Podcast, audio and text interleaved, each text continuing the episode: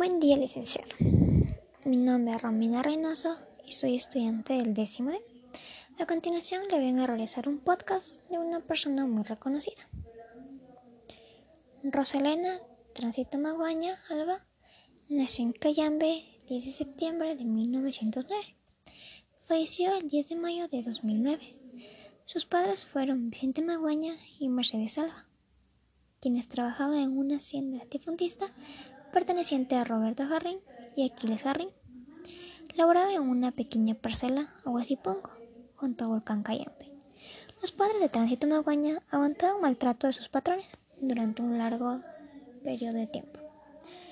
Tránsito Maguaña solo asistió a la escuela durante seis meses, en los cuales aprendió bases de lectura y escritura. Sus padres sufrieron maltrato físico por parte de sus patrones. Una vez a su padre le rompieron la cabeza por haber ido a recibir terreno sin pedir permiso. Un sábado. Los indígenas solían referirse entre ellos al patrón como gamonal, que significa patrón de hacienda, pero que en esa época también simbolizaba la explotación más cruel al indígena campesino.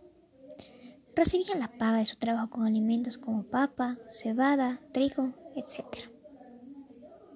La chica tránsito empezó a trabajar desde los siete años para los patrones de sus papás, realizando tareas domésticas porque se consideraba que la niña ya estaba en edad para lavar, barrer, traer hierba ayudar a pasar la comida a los trabajadores de la hacienda, entre otras actividades. A los 14 años fue obligada a casarse con un hombre de 25 años. Un año después concibió su primer hijo. Finalmente ella tuvo cuatro hijos varones con su único marido. Sin embargo, el matrimonio duró poco porque su esposo era un alcohólico que la maltrataba y no apoyaba a los indígenas.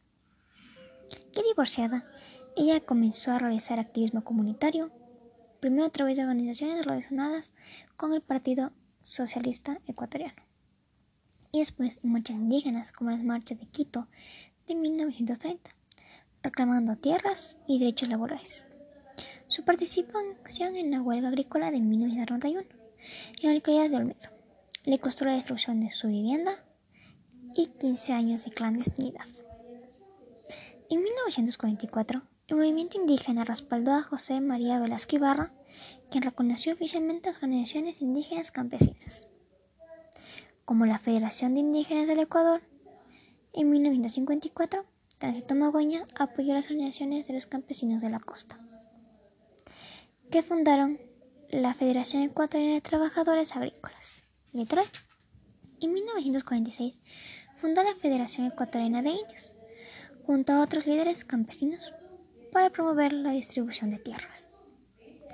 Y en los años 1950 impulsó la fundación de escuelas bilingües, en español y quechua, vinculada al Partido Comunista, luchando por implantar un sistema cooperativista en el campo en 1961 fue acusado de tráfico de armas y permaneció cuatro meses en la cárcel cuando salió sin cargos.